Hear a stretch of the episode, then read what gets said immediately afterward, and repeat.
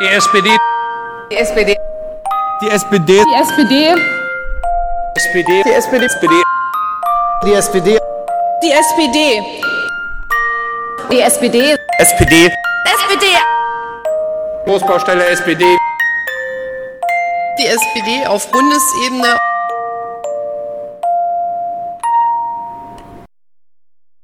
Ja, bevor ich jetzt anfange, ähm, ein bisschen noch eine Stimme aus dem Off. Die Soundqualität vom Solo ist nicht so gut, trotz neuem Mikro.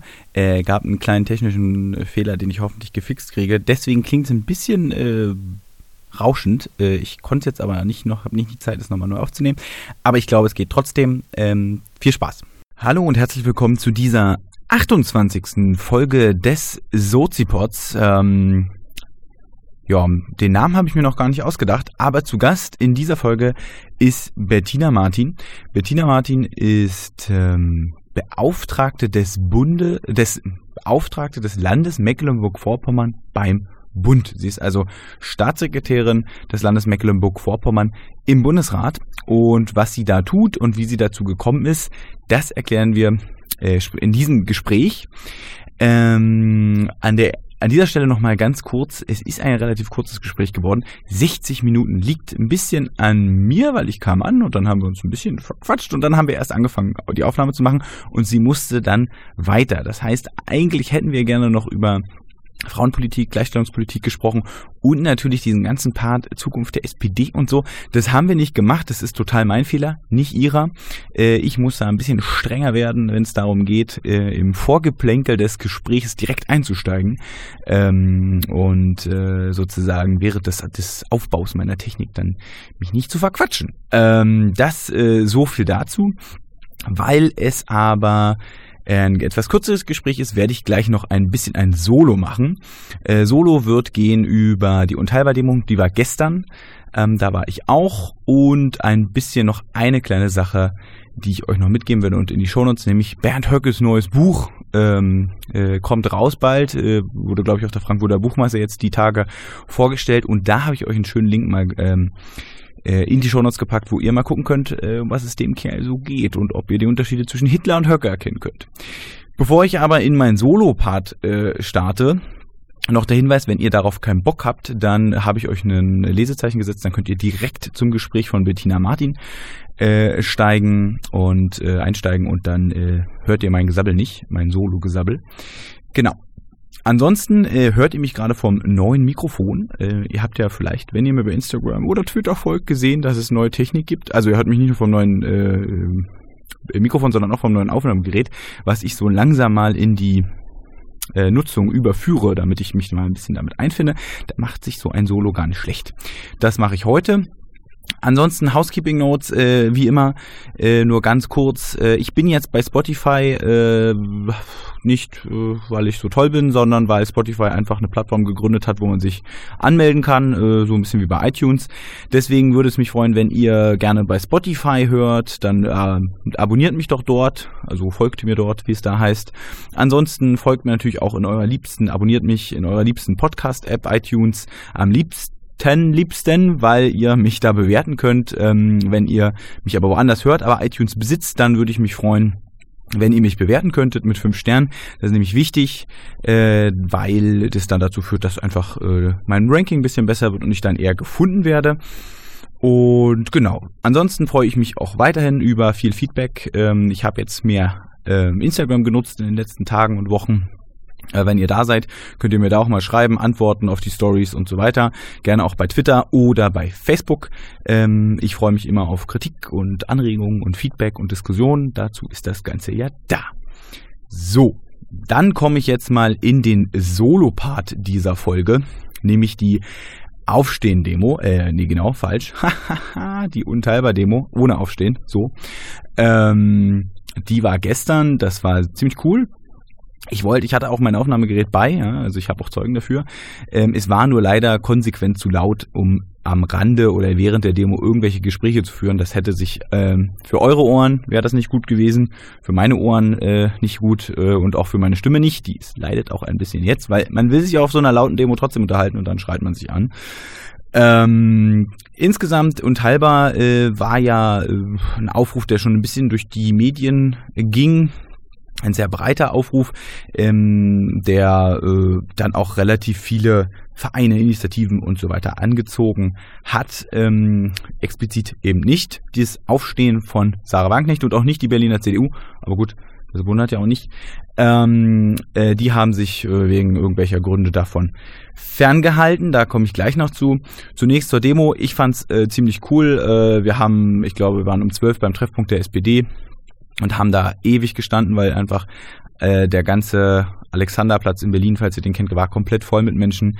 Ähm, und es hat sozusagen, es gab eine Demo-Orga, die dann eine bestimmte Reihenfolge vor ähm, geschrieben hat oder geplant war, wie die äh, einzelnen Blöcke sozusagen in der Demo losziehen. Und es hat sich ewig hingezogen, weil es einfach so voll war. Und äh, ich habe gehört, dass die Strecke war irgendwie so vier, fünf oder sechs Kilometer lang ähm, vom Alexanderplatz über die Leipziger Straße bis zum Straße 17 Junis beim Brandenburger Tor und dann zum großen Stern, da war das Abschlusskonzert, dass es sozusagen einen Punkt gab, als wir dann höchstwahrscheinlich losgelaufen waren, weil wir waren relativ weit hinten und war sozusagen die komplette Strecke einfach voll. Ähm, die Veranstalter sagen 240.000 Leute, ja, äh, kommt gut hin, war wirklich sehr, sehr voll ähm, und hat sich, glaube ich, auch gelohnt. Es war eine sehr entspannte Demonstration, so wie ich es mag im Großen und Ganzen. Ein paar Kritikpunkte habe ich. Ja, SPD Berlin hat keinen Wagen gestellt. Bisschen schade, äh, weil das dann zur Folge hatte, dass man hinter dem Wagen von Solid laufen musste. Da war nämlich unser Demo-Block gemeinsam mit Our Future.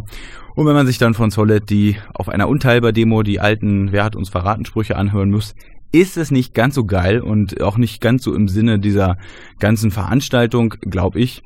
Ähm, fand ich ein bisschen bescheuert, zumal eben dahinter ganz viele Jusos waren und Sozialdemokraten und so weiter. Ähm, und den Spruch haben sie dann auch noch ergänzt um die Grünen. Äh, und die Grünen waren auch dahinter mit einem riesen äh, Demonstrationszug. Also fand ich wirklich lächerlich, ein bisschen bescheuert. Ähm, und ach ja, gut, äh, also zu dem, ich, ich werde ja nur, ich werde ja nur fies, wenn ich mir angucke, wer da so gesprochen hat und was die so gesagt haben. Fand ich auch alles ganz schön dünn, ja, noch dazu. Ähm, und ähm, da also finde ich, habe ich den ich die auch angetwittert sollte man mal ein bisschen das Demo-Konzept überdenken, weil von einem Wagen äh, vom Lauti einfach durch die Stadt zu ziehen und konsequent irgendwelche Parolen zu brüllen, ist, glaube ich, nicht ganz so sinnvoll. Ähm, weil ich habe ein bisschen das Gefühl, diese Demo, gerade diese Demo, hat ja so ein breites Bündnis, weil sie ja eine gewisse Anschlussfähigkeit und so, so ein bisschen Händereichen in möglichst viele Richtungen auch ermöglichen will ähm, und auch möchte und deswegen er auch den Anspruch hat, eine riesige Sammlungsbewegung zu sein, wo viele Leute hinter, sich hinter ganz ich sag mal, grundständigen Werten der Demokratie, Meinungsfreiheit gegen Rassismus, gegen Ausgrenzung, für Solidarität, fürs Asylrecht etc. Das sind ja Grundrechte, die man da, für die man da auf die Straße geht, ähm, zu verteidigen. Und ähm, da habe ich manchmal das Gefühl, dass wenn man von außen dann so ein Lauti sieht, wo einfach ein, naja, Anfang 20-Jähriger die ganze Zeit sich nur heiser brüllt an irgendwelchen Parolen. Äh, das wirkt halt jetzt nicht sonderlich inklusiv, das wirkt eher super aggro. Ähm, und ich habe da nicht das Gefühl, dass das der Sinn der ganzen Sache ist. Die Linken wiederum, Linken Berlin, glaube ich, oder Linke Bundesebene, weiß ich nicht, die waren im Lautsprecherwagen davor, die haben es aus meiner Sicht genau richtig gemacht. Äh, die haben einfach ein, geile Musik gespielt, also wirklich alles mögliche, ABBA und die Ärzte und Co. Also wirklich einfach äh, Tanzmusik und eingängige Songs, haben zwischendurch ähm, solide Reden gehabt, wo wirklich einfach auch jemand was erklärt hat, ähm, darauf hingewiesen hat, um was es hier geht und dass es wichtig ist und versucht hat wirklich so ein bisschen, glaube ich, nicht die Zielgruppe zu denken, die da hinter dem Lauti läuft, sondern die, die vielleicht den Zug auch hören, ähm, da mehr zu erklären, ein bisschen inklusiver zu sein. Und dann kamen wieder zwei, drei geile Songs, wo man ein bisschen äh, Spaß haben konnte. Und das hat auch einfach eine ganz andere Optik gemacht. Wir sind da eine Weile da bei denen gelaufen, weil ich hätte keinen Bock mehr hatte und auch meine Ohren es nicht mehr ausgehalten haben hinter dem Solid-Wagen.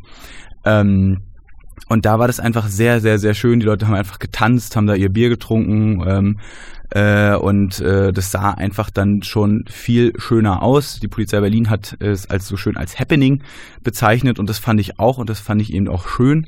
Ähm, das heißt nicht, dass ich jetzt andere Demos immer nicht, dass man nur solche Demos machen musste. Ich glaube aber gerade bei so großen Demos, wo man so einen Anspruch hat, zu sagen, wir wollen hier, dass sich viele Leute hinter den Grundwerten der Demokratie vereinen, ähm, ist es, glaube ich, sinnvoller, da so einen Happening-Charakter draus zu machen, weil man einfach sympathischer wirkt, netter wirkt, inklusiver wirkt äh, und sich dann auch andere Leute trauen, sich anzuschließen. Denn das ist ja auch immer so eine Sache. Ich war ja mit meinem Papa da, falls ihr mir bei Instagram folgt und auf Twitter habe ich, glaube ich, auch geschrieben, ähm, der jetzt auch nicht so ein Demogänger war. Der hatte mir auch gesagt, dass er unbedingt zur Anti-Erdogan-Demo wollte, es dann aber irgendwie nicht gemacht hat, sich da ein bisschen... Äh, ja, fand er dann selbst doof, deswegen hat er sofort gesagt, ja, dann komme ich mit.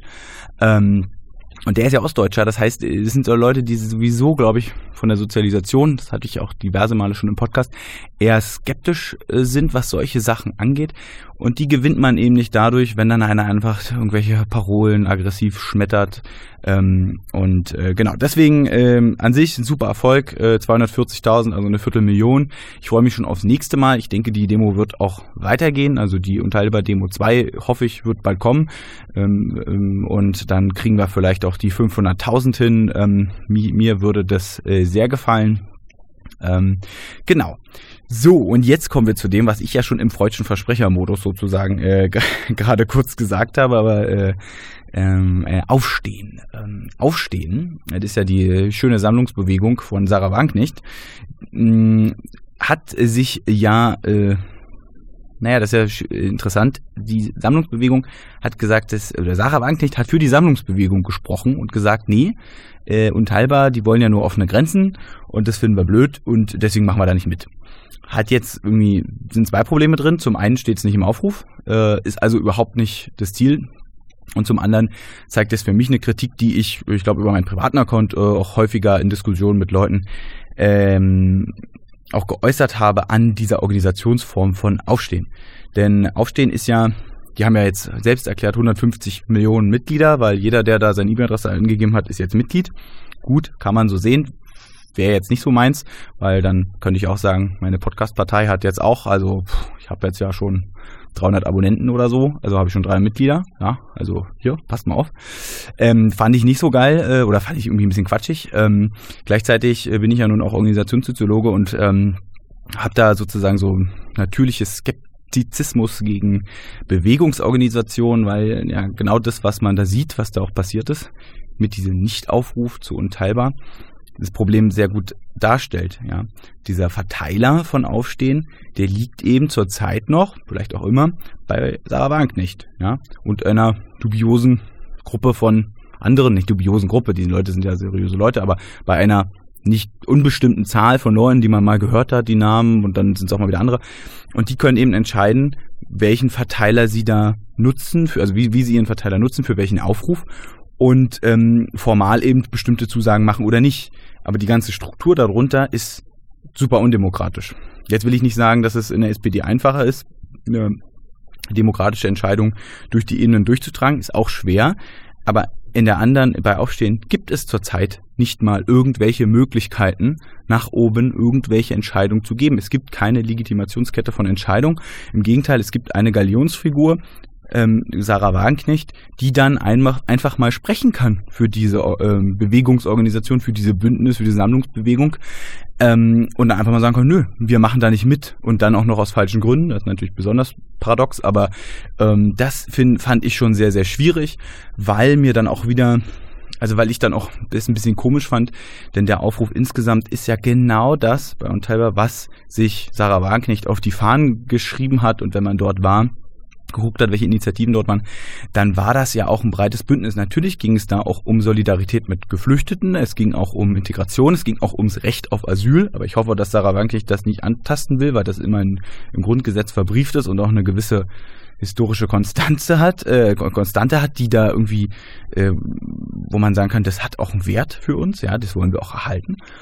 Aber darüber hinaus ging, waren da Ryanair-Piloten, es ging um Pflege, es ging um bessere Berufsbedingungen, gegen prekäre Arbeit, gegen äh, Auflösung des Sozialstaates. Also es war genau das, was Sarah Wagenknecht ja möchte, ähm, nämlich gro eine größere Themenbandbreite zu bespielen, als nur die Konfliktlinie zwischen äh, liberaler oder, naja, autoritärer Integrationspolitik, wenn ich es mal so sagen will, also Abschottung gegen Öffnung.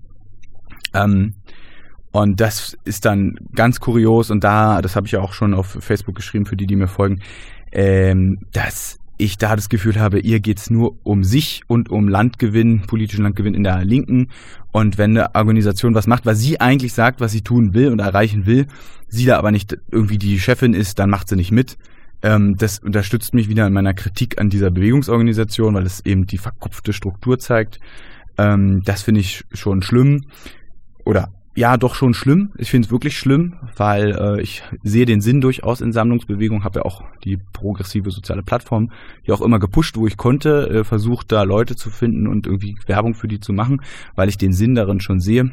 Äh, ich hatte nur ja eine gewisse Abneigung gegen Sarah Wanknecht, eine gewisse Skepsis, die aus ihrer Haltung zu Asyl und Migration stammt. Ähm, und die hat sie jetzt einfach bestätigt und äh, deswegen bleibe ich auch weiterhin sehr, sehr skeptisch, was Aufstehen angeht.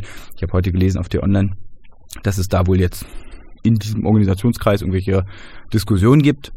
Bin ich sehr gespannt, wie das ausgeht, weil, ja, wenn man keine formalen Strukturen hat, dann kann man auch keinen abwählen. Also mal gucken, ja, ähm, ob sie jetzt Sarah Werk nicht rausschmeißen. Wenn sie aber die Hoheit über den Verteiler hat, dann geht es ja nicht. Also ihr seht das Problem. Ähm, und deswegen, ja, mal sehen, was da passiert.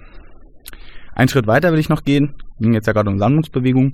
Ähm, es gab einen schönen Taz-Artikel über die äh, Unteilbar-Demo, die auch auf die Widersprüche in der Organisationsform hingewiesen hat oder in dem, ich sag mal, im Bündniskollektiv äh, hingewiesen hat, gab es ja auch äh, konservativere ähm, islamische Organisationen, die dabei waren. Es gab ähm, auch andere Kritik an anderen Organisationen, die damit aufgerufen haben, die ganz vorne wieder über die interventionistische Linke, ähm, die ja in Berlin, also sorry, aber so gut wie auf jedem Protest äh, dabei ist, ähm, ist eben eine außerparlamentarische ähm, Initiative, linke Initiative, ähm, und eben auch den Demo mit äh, den, denjenigen, der die Demonstration angemeldet hat, ist ein Rechtsanwalt, glaube ich, der bei der Roten Hilfe mit dabei ist. Und das hat dann die CDU dazu veranlasst, das nicht äh, zu unterstützen, weil eben die vom Verfassungsschutz beobachtet werden.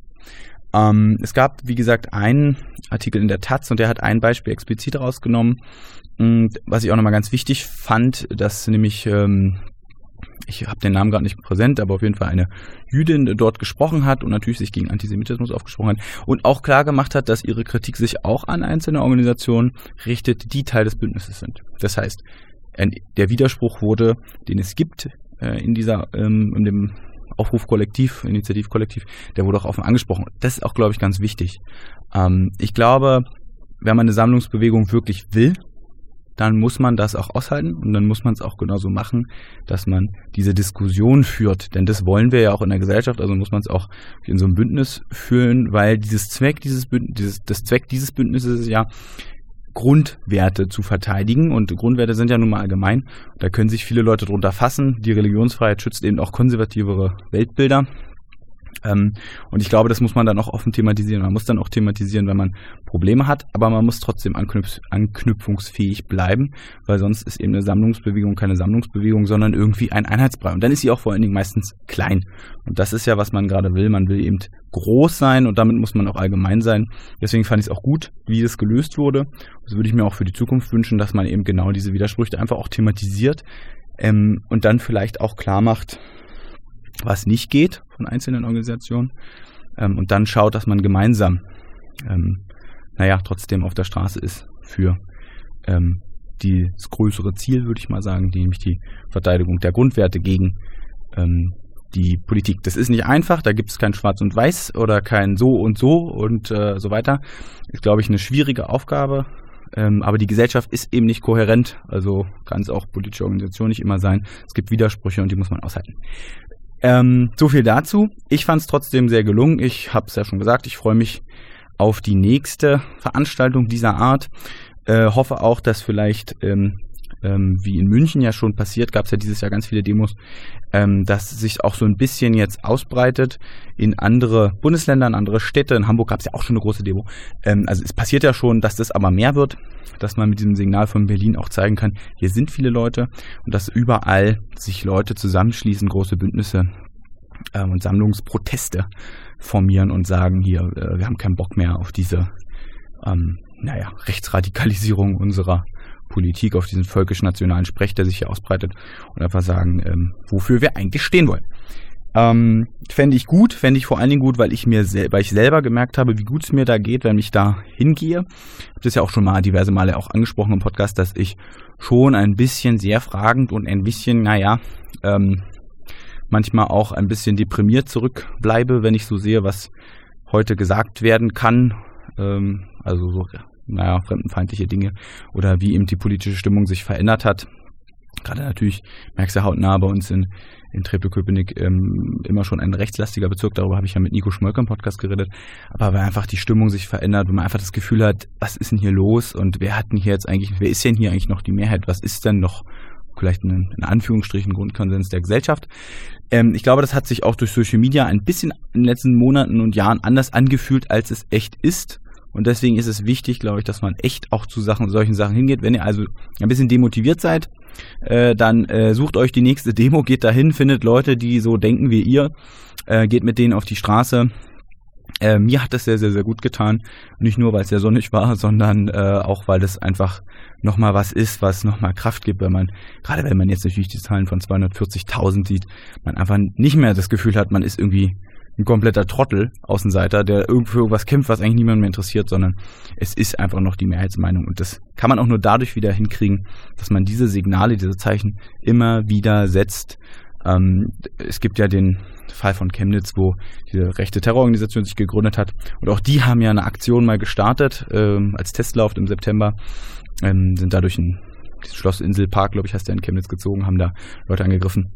Und die haben eben keine Gegenwehr bekommen und haben sich dann dazu befähigt gefühlt, zu sagen, oh, naja, dann wollen die Leute das ja. Und das ist, glaube ich, ganz wichtig, dass man deswegen auch immer Gegenproteste organisiert, dass man immer ähm, auch eigene, ja, für eigene Sachen steht und immer wieder klar zu machen, hier gibt es eine große Mehrheit von Leuten, wahrscheinlich die übergroße Mehrheit von 90 Prozent, die das nicht wollen. Nur so werden wir dann wieder hinkriegen, dass man eben nicht einfach mal so fordern kann, an der Grenze zu schießen, ohne dass es irgendwelche, äh, also auf Kinder und, äh, und äh, Flüchtlinge und besondere Kinder schießen kann, ohne dass irgendwelche Konsequenzen hat. Also, geht zur Demo, organisiert euch, alter Spruch. Ähm, genau. Äh, dazu noch ein, sozusagen, der äh, zweite Teil vom Solo. Äh, Bernd Höcke, aka Björn Höcke, äh, aka Kleiner Hitler aus Thüringen, hat ähm, ein Buch geschrieben, beziehungsweise ich weiß gar nicht, ob er selber geschrieben hat. Er hat ein Interview geführt mit einem, ähm, naja, glaube ich auch äh, rechtslastigen Journalisten oder Aktivisten, keine Ahnung, habe mich nicht so ausführlich mit dem beschäftigt, ist mir nämlich egal, sollte sich nicht so hoch reden. Ähm, und das ist ein Interviewband geworden, äh, was jetzt veröffentlicht wurde. Ich glaube, das heißt äh, niemals zweimal durch den gleichen Fluss oder so. Auch wieder sowas intellektualisiertes, äh, kryptisches. Und darin hat äh, Bernd Höcke sehr viele, naja, hat einfach sein politisches mh, würde mal seine politische Grundhaltung ist dadurch, äh, darum geht es vor allen Dingen, wie er die Gesellschaft sieht. Und äh, rauskommt da ein sehr faschistisches Bild der Gesellschaft, ein sehr völkisches, ein sehr faschistisches Bild. Ist jetzt vielleicht keine Überraschung für euch, ja, nehme ich mal an, wenn ihr den, diesen Podcast hört. Ist aber nochmal interessant, weil er es so offen sagt. Ähm, die Sachen, die er anspricht, wie er die Gesellschaft sieht, sind echt krass. Also da geht es dann um die harte Reinigung und man wird eben auch mal Leute in der Gesellschaft verlieren und man muss mal hart durchgreifen. Und äh, diese ganzen Sachen, äh, da gibt es dann ein Lob auf den italienischen Faschismus, ähm, wenn es um die Frage deutscher Verantwortung, Geschichtsverantwortung, deutsche Geschichte geht, also natürlich insbesondere die NS-Zeit, dann äh, äh, macht äh, der Bernd Höcke ist konsequent so, dass es immer, ja, das Schlimmste an dem ganzen NS war, dass ja 45 die schlimme Niederlage war, ja, nicht alles, was davor war. Ähm, der Holocaust wird knallhart relativiert im Sinne von, naja, wegen, während Kriegszeiten haben ja auch andere Sachen, äh, andere Leute schlimme Sachen gemacht. Ähm, also eben, da wird überhaupt nicht darüber geredet, dass das schon einmalig ist in der Geschichte, dass man industriellen Massenmord an sechs Millionen äh, Menschen begeht, die einem irgendwie nicht passen es ist eigentlich wirklich ein, er offenbart da wirklich sein furchtbares, äh, äh, ja, Nazi, muss man sagen, nationalsozialistisches äh, und auf jeden Fall faschistisches Gedankengut. Ähm, das finde ich sehr spannend, insbesondere, also man sollte sich angucken. Ich habe euch einen Link, ihr müsst euch es nicht kaufen, ja, kauft es nicht, äh, äh kauft es bloß nicht. Ähm, ich habe euch einen Link von heise.de in die Shownotes geschrieben, wo ihr die Sachen mal gut nachlesen könnt.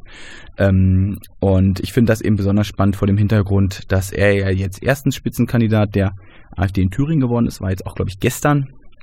Ähm, am gleichen Tag wie die Unteilbar-Demo. Ähm, und die zweite Sache ist, dass ja auch auf ihn jetzt und auf die AfD insbesondere ja jetzt mehr auch vom Verfassungsschutz geguckt wird. Gab jetzt ja 13 äh, Landesverfassungsschutzämter haben jetzt an den Bundes, das Bundesverfassungsschutzamt ja ähm, Unterlagen über eine mögliche ähm, Beobachtung geschickt. 13, Sachsen war nicht dabei. Surprise.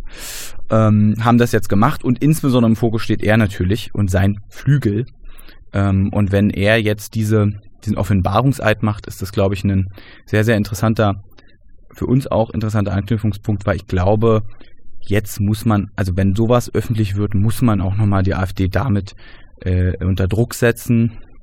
Ähm, und das wird vielleicht auch dazu führen, dass die AfD Thüringen Probleme kriegt, weil schon der Herr Kramer, Stefan Kramer, übrigens äh, kommt auch aus Berlin, ich habe ihn mal getroffen, in einer anderen Funktion noch damals, ähm, jetzt ja Verfassungsschutzpräsident, glaube ich, vom Landesamt äh, für Verfassungsschutz in Thüringen, ähm, ja auch schon angedeutet hat in mehreren Interviews, dass ähm, er äh, ja Höckes Umtriebe schon sehr skeptisch sieht und wenn er zum Spitzenkandidat gewählt werden würde, was jetzt so ist, ähm, er das dann als naja, als Anerkennung von Höckes Weltbild durch die AfD Thüringen sieht. Und je nachdem, wie eben die Bewertung dieses Weltbildes ausfällt, fällt natürlich dann auch die Bewertung der AfD Thüringen aus. Ähm, genau. Ich bin jetzt zwar nicht der größte Verfassungsschutz-Fan, die haben ziemlich viel falsch gemacht und ich glaube, da liegt viel, ziemlich viel in den Strukturen, was da falsch läuft. Ähm, mangelnde Legitimationsketten äh, und Transparenz äh, sind da nur ein, zwei Sachen. Ähm, ich glaube aber, dass diese Überwachung oder die Beobachtung durch den Verfassungsschutz eine Sache ist, die ähm, erstens notwendig ist und zweitens aber auch in der Auseinandersetzung mit der AfD sehr, sehr wichtig ist, weil das viele Leute schon abschreckt. Ja, diese, dieser Satz, naja, die werden aber vom Verfassungsschutz überwacht. Äh, das ist schon was, was man äh, bei Otto Normalbürger oder Bürgerin dann schon nutzen kann, um mal zu sagen, naja gut, aber da scheint ja was dran zu sein. Ähm, da können sie sich dann nicht mehr so leicht rausreden.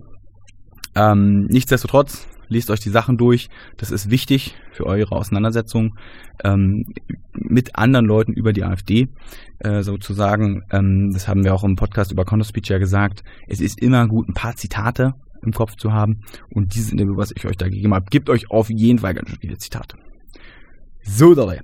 Das äh, alles durch. Bin knapp unter meiner Zeit im Solo geblieben. Halbe Stunde, was ich machen wollte. Danke für eure Aufmerksamkeit. Äh, beim Sozipod wird auf jeden Fall das eine oder andere passieren in den nächsten Wochen. Ähm, ich habe ja neue Technik, da wird sich auch was ergeben. Äh, es gibt äh, definitiv äh, jetzt, ähm, naja, Podcast mit nicht nur zu zweit. Äh, das, da bin ich gerade dran, das zu organisieren. Ähm, und deswegen bleibt da gespannt. Äh, ich wünsche euch jetzt zum Übergang ganz viel Spaß mit dem Gespräch von Bettina Martin, eine wirklich, wirklich tolle Frau, sehr empathische Politikerin, hat mir mehrmals sozusagen mich berichtet, berichtet mit meinen pauschalen Vorwürfen, die ich so habe, ist eine sehr empathische, sehr tolle Politikerin, ähm, die sich, glaube ich, ganz viel Mühe gibt, die ganz viele Dinge auch über den Bundesrat zu erzählen hat, was ich total spannend finde, weil niemand weiß eigentlich, wie dieser Bundesrat arbeitet, ja, obwohl es ein so wichtiges Gremium ist. Da könnt ihr vielleicht auch was mitnehmen und natürlich über Mecklenburg-Vorpommern und die Wendezeit fasziniert mich ja total die Zeit, habt ihr wahrscheinlich schon gemerkt, einen Spleen für Biografien ähm, und biografische Lebensläufe oder die Biografien von Leuten. Äh, ich wünsche euch ganz viel Spaß mit dem Gespräch und wir hören uns auf jeden Fall bald wieder. Bis dann. Hallo Bettina.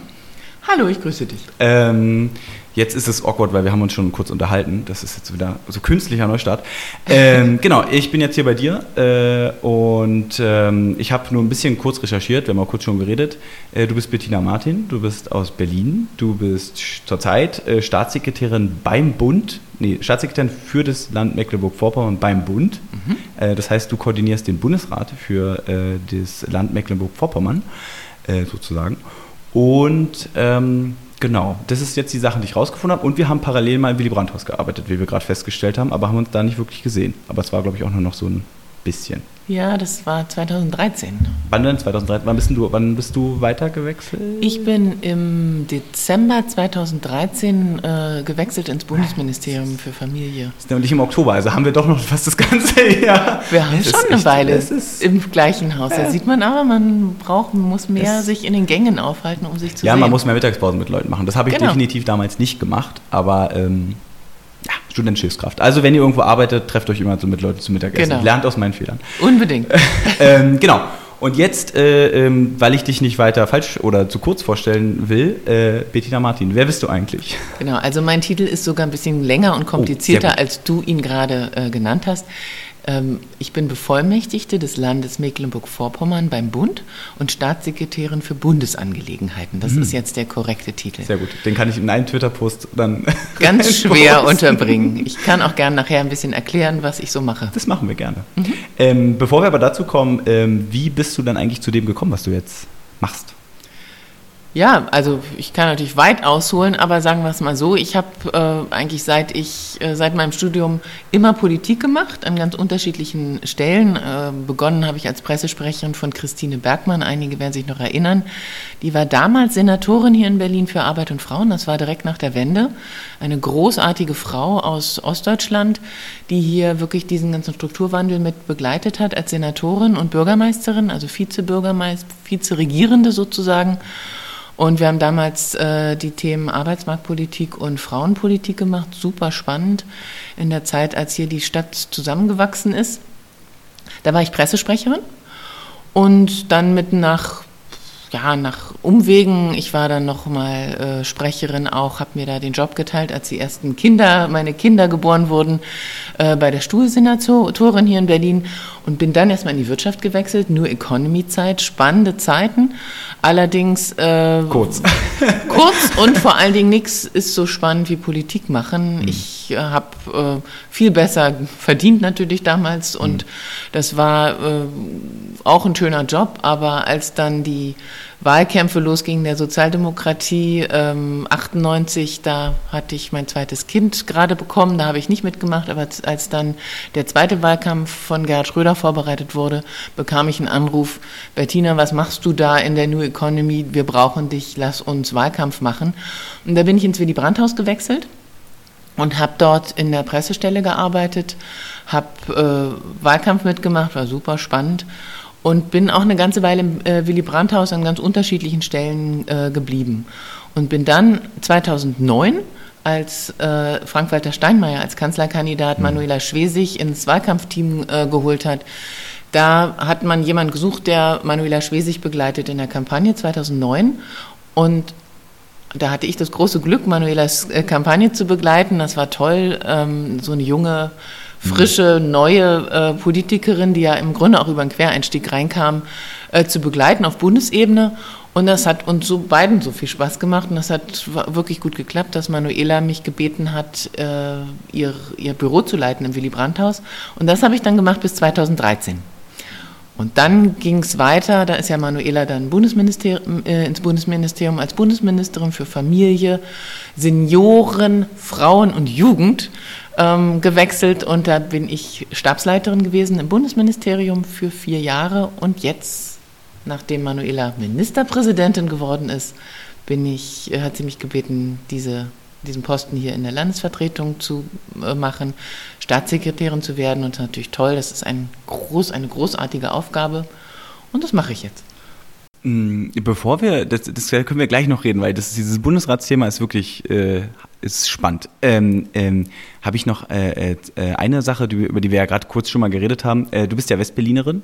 Ähm, das heißt, du bist aufgewachsen in einem kleinen äh, gallischen Dorf, umgeben von Ja. fiesen Kommunisten sozusagen. Ähm, und äh, hast die Mauer noch erlebt. Wir haben da, wie gesagt, ja gerade schon drüber geredet. Das, was mich noch ein bisschen interessiert, ist ja mal so dieser Weg zur Partei, weil ich glaube, ganz viele Leute haben ganz unterschiedliche Wege dahin. Ähm, aber zunächst erstmal, wie, wie war das denn? Also vielleicht auch für die jetzt, die nicht aus Berlin kommen, die den Podcast hören, also nicht Robert sind, hallo Robert. Ähm, so, ähm, wie, wie ist es so, äh, oder wie hast du das erlebt, auch die Mauer und den Mauerfall? Wie siehst du die Stadt jetzt? Ich meine, wir sitzen hier gerade ungefähr, naja, wie viel? 30 Meter, 100 Meter entfernt von der ehemaligen Mauer äh, am Potsdamer Platz.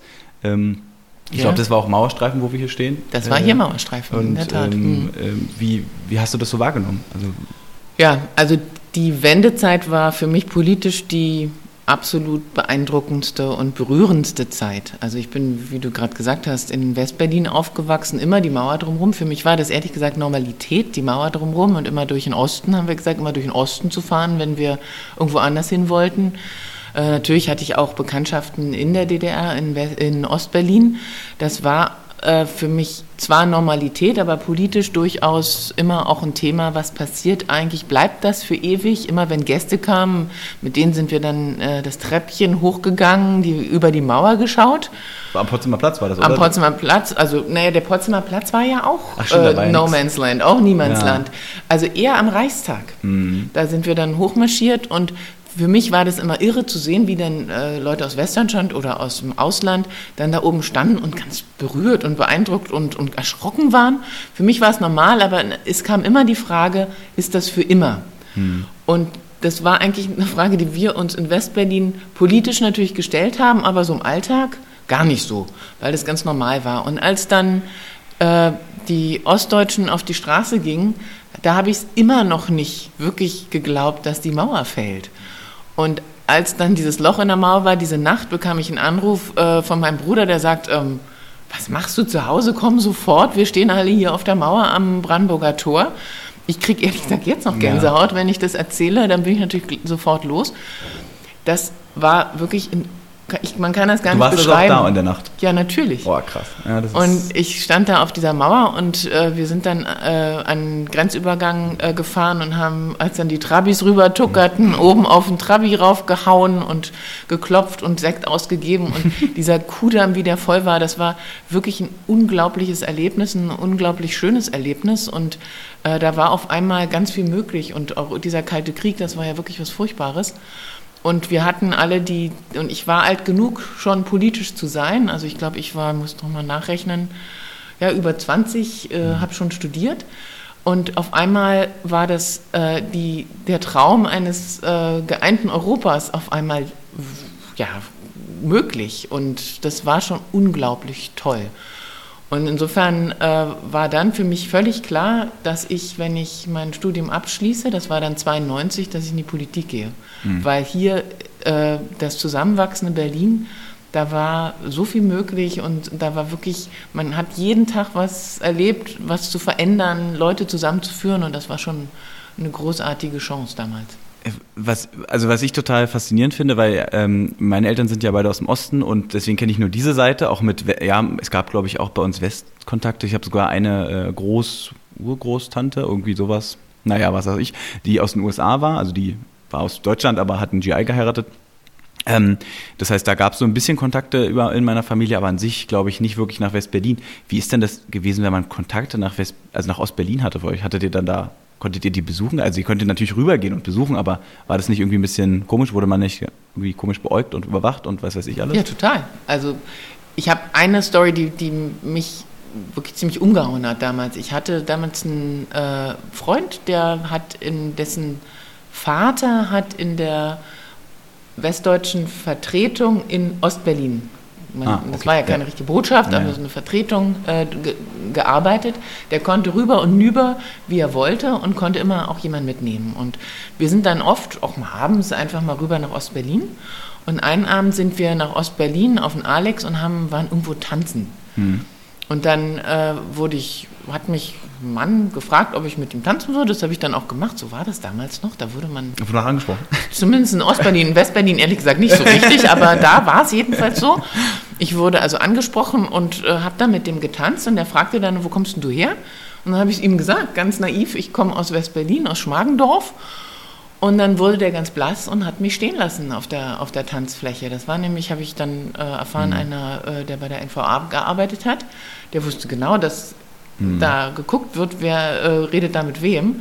Und das war für den äh, schlimm, dass er mit einer Westdeutsche hatte, Westkontakt, ja. Also das, das war schon für mich auch äh, ein ziemlich prägendes Erlebnis, dass äh, das für ihn praktisch be- bedrohlich war, mit mir zu sprechen. Ähm, was, was mich auch noch, äh, was ich total faszinierend finde, du hast ja gesagt, ihr warst dann bei der Senatsverwaltung in der Zeit. Ähm, Arbeit und Frauen, gerade ich komme ja aus dem, also ich komme aus Treptow-Köpenick, wo ich ursprünglich sozusagen politisch auch beheimatet bin und Oberschöneweide war ja das große Industriegebiet äh, damals und dann sind ja da viele Leute auch arbeitslos geworden. Es gab ja furchtbare Strukturbrüche in Berlin. Ähm, das, also also das ist halt so mein, mein, mein Problem an der Stelle, dass ich immer sehe, Berlin ist halt eins und es gibt halt Regionen, die sind arbeitslos und andere halt, na, da geht's besser. Aber an sich gibt's ja da diese Ursache. Wie, wie war das damals in den 90ern? Also wie habt ihr das auch politisch begleitet, so diese, diese Unterschiede auch zwischen den Verwaltungen, zwischen den Arbeiten? Das muss ja furchtbar kompliziert gewesen sein, ähm, dazwischen irgendwie zu vermitteln. Also das. Ja, ich meine, es war nicht nur kompliziert, sondern wirklich ähm, eine Riesenherausforderung.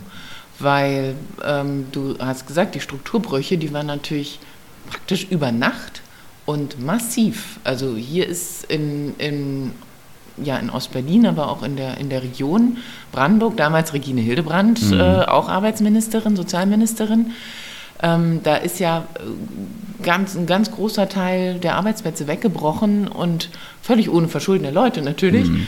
Und äh, es waren wirklich so viele Menschen auf einmal ohne Arbeit. Und da, da musste man ja als Staat handeln. Also mhm. nicht nur das Land, auch der Bund insgesamt. Damals war Christine Bergmann, äh, wie gesagt, Arbeitssenatorin und da ging es, äh, da gab es ja diese ganzen Arbeitsbeschaffungsmaßnahmen, mhm. ABM. Das, um, um das erstmal aufzufangen, Beschäftigungsgesellschaften, die wurden praktisch aus dem Boden gestampft.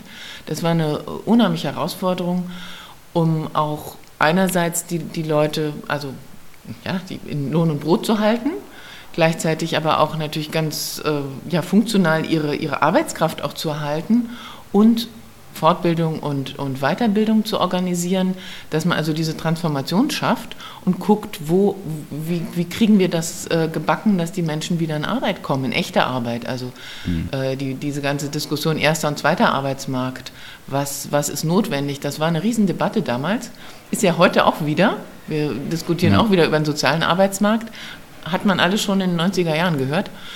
Ich äh, fand das eine unheimliche Herausforderung, bin nach wie vor äh, ziemlich beeindruckt von diesem Land, wie wir das geschafft haben mit Härten und ich glaube in Ostdeutschland, ich habe eben ja auch viel jetzt, äh, bin selbst sozusagen Vertreter mhm. eines Ost, äh, Vertreterin eines ostdeutschen äh, Bundeslandes hier beim Bund. Es gibt natürlich niemanden, der nicht eine Geschichte hat. Also die mhm. Familien haben alle diese Strukturbrüche erfahren. Das war hart, aber es ist auch so, dass es ganz viele Leute unglaublich gut geschafft haben. Es gibt, glaube ich, keine Familie die, äh, in Ostdeutschland, die nicht irgendjemand mhm. in der Familie hat und irgendjemand kennt, der arbeitslos war, der vielleicht auch sogar nicht mehr wieder reingefunden hat in die Arbeit. Also das war wirklich eine riesen, riesen äh, Herausforderung für viele, immer noch auch spürbar. Aber ich finde es auch wirklich beeindruckend, was geschafft worden, worden ist. Und äh, insofern für, für Deutschland als, als auch politische Gesellschaft insgesamt eine, äh, ich glaube, wirklich ein, ein, großes Stück Arbeit auch geschafft. Aber wir haben immer noch äh, Auswirkungen. Also gerade jetzt äh, im Sommer kamen wieder äh, Berichte, wie die, der, der Unterschied beim Einkommen, auch in Mecklenburg-Vorpommern. Es gibt immer noch mhm. Unterschiede im Einkommen. Es gibt, glaube ich, auch, auch darüber haben wir vorhin schon gesprochen, auch noch äh, Unterschiede in der Sozialisierung, mhm. die sich ja. bis heute auch äh, niederschlagen. Also wir haben gerade darüber schon gesprochen, über die Frauen. Also ich glaube, dass äh, Frauen in der DDR äh, Arbeit und also Berufstätigkeit und, und Familienarbeit ganz anders äh, schon als Selbstverständlichkeit äh, gewuppt haben, war für westdeutsche Frauen ist, ist jetzt noch eine neuere mhm. Entwicklung. Da kann man auch viel voneinander lernen, nach wie vor. Und ich, ich glaube, wir sind da immer noch mittendrin, aber haben schon unheimlich viel geschafft. Ja, gerade das mit den, mit den äh, Frauen, da hast du ja zum Beispiel die, das Scheidungsrecht in der DDR mit vier Wochen Verwaltungsakt, dann war es vorbei, fertig, äh, keinen großen Beleg und wer halt war schuld und diese ganzen Geschichten. Ähm, ich finde es, also was ich ja zum Beispiel bei, bei, bei euch ja ist, ist ja zum Beispiel diese Frage äh, Vorpommern und äh, Mecklenburg. Das ist ja auch noch eine Auswirkung davon, glaube ich, oder? Das Mecklenburg, ich hatte Lilly Blauzun, die kennst du wahrscheinlich von Twitter, die hatte ich im Podcast jetzt, die kommt diese Woche am Donnerstag äh, raus. Ähm, die hat das auch nochmal beschrieben. Das ist halt, der eine Seite ist halt Niedersachsen dran, da hat man gute Verbindungen nach Schleswig-Holstein und äh, Vorpommern ist halt auch immer noch so ein bisschen, war glaube ich früher ein bisschen ältere Industrie und das ist alles vieles einfach weggebrochen. Die Frage ist halt immer, schafft man das da irgendwie über mehr als den demografischen Wandel den Leuten wieder äh, eine Perspektive zu geben. Also ich glaube, viele ostdeutsche Länder haben ja diese Universitäten gegründet, überall. Ich habe ja selbst in Potsdam studiert, dann gibt es ja bei uns in Brandenburg noch Potz, äh, Cottbus, Viadrina. Bei euch gibt es Greifswald, schöne Stadt, schöne Uni, da war ich letztens. Ähm, wie, also, wie siehst du das? Ähm, was sind so da, da, so ein bisschen die Perspektiven, bevor wir dann nochmal da ein bisschen zurückspringen? Mhm. Also ich, ich finde, die ganze Frage ländlicher Raum ist äh, in Mecklenburg-Vorpommern ganz schwierig äh, und, und wichtig. Ähm, Gerade in, in äh, Vorpommern ist viel ländlicher Raum. Da äh, muss man gucken, dass die gleichwertigen Lebensverhältnisse auch gegeben sind. In der Tat, das ist ein Riesenthema. Das hat sich äh, Manuela Schwesig jetzt als Ministerpräsidentin zusammen mit der Landesregierung auch vorgeknöpft, das Thema. Wir haben in, in Mecklenburg-Vorpommern einen parlamentarisch, parlamentarischen Staatssekretär für Vorpommern. Den Patrick Dahlemann. Den Patrick Dahlemann, der äh, wirklich unheimlich viel unterwegs ist und äh, den so, also auch finde ich durch hervorragende auch Öffentlichkeitsarbeit einfach auch mal den Fokus in der Öffentlichkeit auf Vorpommern legt und auch gute Beispiele bringt. Also es ist ja auch nicht so, dass sich jetzt da nur der Fuchs gute Nacht sagt. Im Gegenteil, es gibt da unheimlich lebenswerte Regionen auch, jetzt abgesehen von der Küste, wo natürlich der, das boomt mhm. natürlich mit Tourismus, aber auch in den ländlichen Räumen. Ich hatte letztens hier, das war total spannend, eine, eine Runde eingeladen mit Leuten, die in Vorpommern ähm, ganz unterschiedliche Bereiche äh, bedienen, den sozialen Bereich, Start-up-Gründer, äh, ein Verein, der eben versucht, Netzwerke zu schmieden, um zu sagen, was brauchen wir eigentlich in Vorpommern, dass das auch als Standort und als lebenswerter Ort äh, wahrgenommen wird. Und in der Tat, zum Beispiel die Start-Upper waren äh, Leute, die vorher es hier in Berlin versucht mhm. haben. Die haben, machen so vegane, veganes Catering tolle Sache, tolles Essen, super Typen. Und die haben gesagt, Mensch, in Vorpommern billigere Mieten, wunderschöne Landschaft, die, die äh, Bürokratie trägt sie auf Händen, weil die natürlich auch sich freuen, wenn da Leute kommen mit Interesse, sich dort äh, anzusiedeln. Also ganz viel auch spannende Standortvorteile. Ich glaube, man muss da auch mal drüber reden und nicht immer nur sagen, oh, das arme mhm. Vorpommern und so, sondern da gibt es ganz viel auch Attraktives. Und deswegen finde ich diesen Verein so toll, der sagt, wir bringen mal die Leute zusammen, die da vor Ort sind und gucken, wie wir diese Region gemeinsam entwickeln können. Und ähm, das ist nicht einfach, das sage ich auch nicht. Da gibt es auch äh, strukturschwache Regionen, die es wirklich schwer haben. Aber man muss auch mal hingucken, es gibt auch Dörfer, die sind benachbart, also dieselbe Region und das eine Dorf floriert und da ist richtig was los, da stellen die Leute was auf die Beine, da gibt es ein tolle, tolles Angebot für die Menschen, auch Freizeitangebot und das andere Dorf tut sich noch schwer. Also ich glaube, wichtig ist, dass man, dass man das angeht und nicht immer nur mit, dem, mit dieser Brille, oh, das ist alles so furchtbar schwierig. Weil Vorpommern hat auch tolle Regionen und Greifswald natürlich, das strahlt auch aus. Wir haben die Metropolenregion Stettin, also die, die, die, der Nachbar Polen, ist auch spannend. Ich fahre jetzt nächsten Freitag nach Polen, nach Löcknitz, zusammen mit Patrick Dahlemann mhm.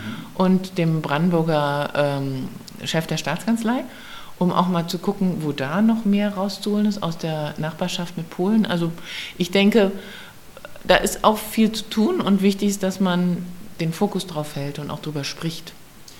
Eine Sache, die finde ich ganz spannend und da, da, da kannst du mir vielleicht äh, mal, also das sagen wir mal meine, meine ich habe so eine Vermutung, aber ich kann es auch ein idealisiertes Bild sein. Und zwar von dem zwischen Ost und West zu der Herangehensweise an Politik.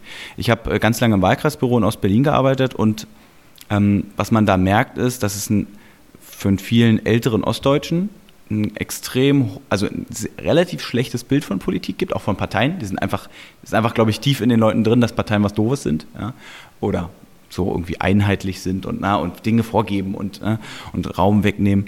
Ähm, und auf der anderen Seite haben sie aber einen sehr hohen Anspruch an, so, an, an den Staat äh, und, und auch an Parteien. Also wenn die kommen dann zum Bundestagsabgeordneten klingeln und sagen, ich brauche eine Wohnung, besorgen Sie mir mal eine. Sowas. Und das ist natürlich ja, also schwierig ähm, äh, bis unmöglich, aber gut, man kümmert sich dann, aber es klappt halt nicht so. Das ist so ein, ähm, so ein Gefühl, wo ich, wo ich mir manchmal gefragt habe, man hatte sozusagen diese tolle Revolution, die du auch erlebt hast, auch diesen Abend, wo die Leute aufgestanden sind und dann dachte man, naja, die Leute werden schon irgendwie verstehen, wie unser politisches System funktioniert, aber da ist ja so viel Kultur drin, also gar nicht Dinge, die formalisiert sind.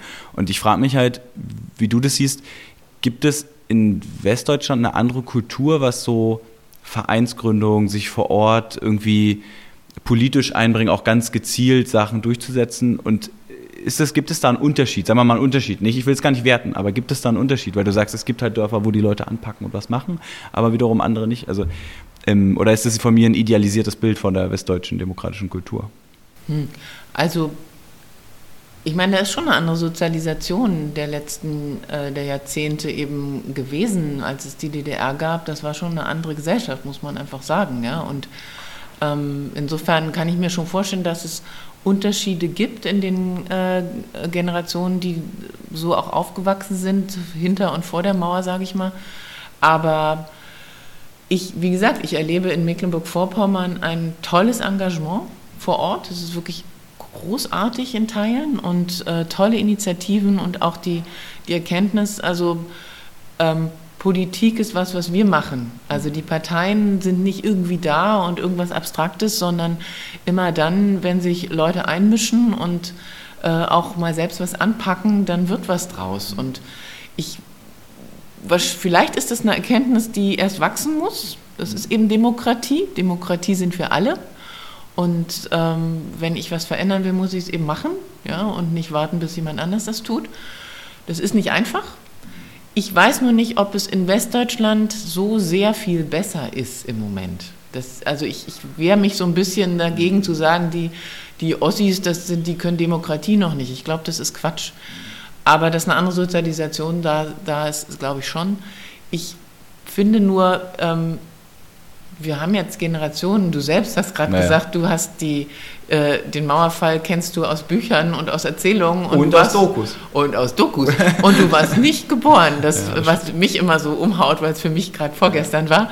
Aber ähm, ich meine, es gibt inzwischen wirklich viele, viele Jahre dazwischen, wo wir, wo wir gemeinsam anpacken können. Und ich würde gern was zu den Parteien sagen, mhm. weil es ähm, dieses dieses Gefühl, dass immer mehr darüber geredet wird, die da oben und die da in den Parteien und, und wir da unten und uns versteht keiner. Und das macht mir richtig, richtig Sorge.